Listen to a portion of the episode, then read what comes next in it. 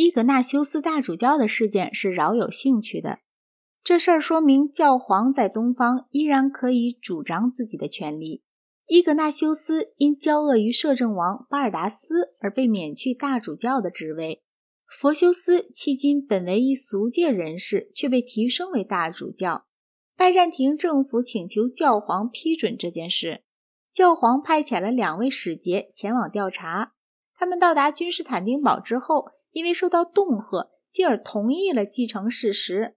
这件事曾在教皇前隐瞒了一段时期，但当教皇得悉这件事后，他便采取了断然的措施，并在罗马召集了一次宗教会议来讨论这个问题。他免去了一名使节的主教职务，同时又罢免了授予佛修斯圣职的叙拉古的大主教。他咒诅佛修斯，斥革所有经佛修斯授予圣职的人，同时并恢复了。因反对佛修斯而被革职的人的职位，皇帝米凯尔三世为此十分恼怒，他给教皇写了一封愤懑的信，但教皇却回答说：“国王兼任祭司，皇帝兼任教皇的日子已成过去。基督教已把这两重职务分开了。基督徒皇帝关于永生问题需要教皇。”但教皇除去在有关属世的事物方面是不需要皇帝的。佛修斯和皇帝为了报复，也召集了一个宗教会议。会上将教皇破门，并宣布罗马教会为异端。过了不久，皇帝米开尔三世遭到暗杀，他的继承者巴希尔恢复了伊格纳修斯的职位，并在这件事上公开地承认了教皇的权限。这一胜利发生于尼古拉死后不久。而又几乎完全归功于宫廷革命的爆发。伊格纳修斯死后，佛修斯重新当上了大主教，从而扩大了东方教会和西方教会间的裂痕。因此，假如从长远着想，尼古拉在这件事上的政策不能说是胜利的。尼古拉把自己的意志强加于主教们，比强加于国王们更为困难。大主教们认为自己是非常伟大的人物，他们是不肯驯服于一个教会的君主的。然而，尼古拉却主张主教的存在主要归功于教皇。当他在世时，他总算大致上成功的普及了这种见解。在这些世纪里，有过主教应该如何任命的重大疑问。主教们原先是由忠实的信徒从主教区城市中。用口头选举出来的，其次也经常为附近教区主教们的宗教会议所选出，但也有时为国王或教皇所选任。主教们可因重大理由得以撤换，但他们究竟应该受到教皇还是地方性宗教会议的裁判，则是不明确的。所有这些不明确之点，便使得这样一种职位的全能有赖于各该职位负责人的毅力和机敏。尼古拉把教皇的权力扩张到当时可及的最大限度，但在他后继者的统治下，这种权力又重新陷入了一个低潮。公元十世纪时，教廷完全被置于地方性罗马贵族的统治下。这时，关于教皇的选举问题还没有既定的制度。教皇的选任有时仰赖群众的拥戴，有时仰赖皇帝们或国王们。有时就像在公元十世纪中一样，仰赖罗马式的地方掌权者。这时，罗马和教皇大格雷高里在世时有所不同。罗马已不是一个文明的城市了，这里不时发生派系战争，一些豪门望族又不时通过暴力和贪污的联合手段攫取统治权。西欧的紊乱和衰颓在此时已达到是。全体基督教国家几乎濒于毁灭的程度，皇帝和法兰西国王已无法制止在其境内名义上仍为其诸侯的一些封建主所制造的无政府状态。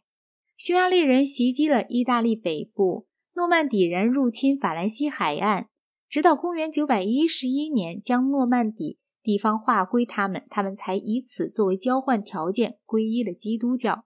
然而，意大利和法兰西南部最大的危险却来自萨拉森人。他们既不接受基督教，也不尊重教会。大约在九世纪末叶，他们征服了全部西西里，并定居于那不勒斯附近的咖里戈里阿诺河畔。他们破坏了蒙特卡西诺以及其他大型修道院。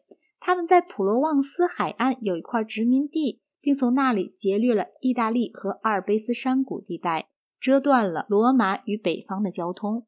萨拉森人对意大利的征服为东罗马帝国所阻止。东罗马帝国于公元915年战败了咖里戈里阿诺的萨拉森人。但其国势却不能像查士丁尼征服罗马时那样足以统治罗马。教皇的职位在将近一百年的岁月中，竟变作了罗马贵族阶级或塔斯克拉姆诸侯的赏赐物。公元十世纪初，最有权力的罗马人是元老院议员迪奥培拉克特和他的女儿马柔霞。教皇的职位几乎为该家所世袭。马柔霞不但相继有好几个丈夫，而且还有无数的情夫。她将其中的一个情夫提升为教皇，号称塞尔久斯二世。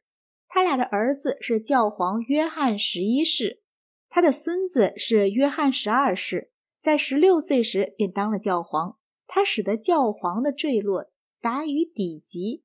由于其荒淫的生活和奢靡的酒宴。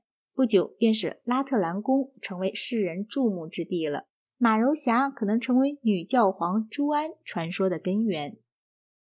这一时期的教皇们当然丧失了以前诸教皇在东方所具有的一切势力，他们失去了教皇尼古拉一世对阿尔卑斯山以北主教们行之有效的统治权。各地的宗教会议对教皇声明了全面独立，但他们对专制君主和封建领主们却保持不了独立。主教们日益为世俗封建领主所同化，因而教会本身也像世俗社会那样，成为同一无政府状态的牺牲。各式各样的邪恶毫无止境地蔓延着。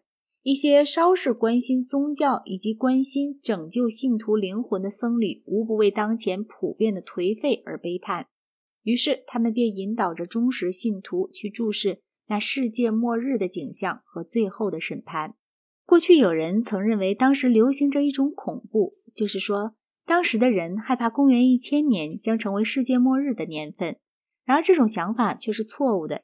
因为自从圣保罗以来，基督徒就一直相信世界末日的临近，而他们却依然如故地进行其日常的工作。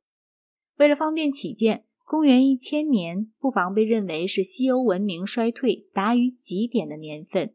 从这以后，开始了一直延续到公元一千九百一十四年的文化上升运动。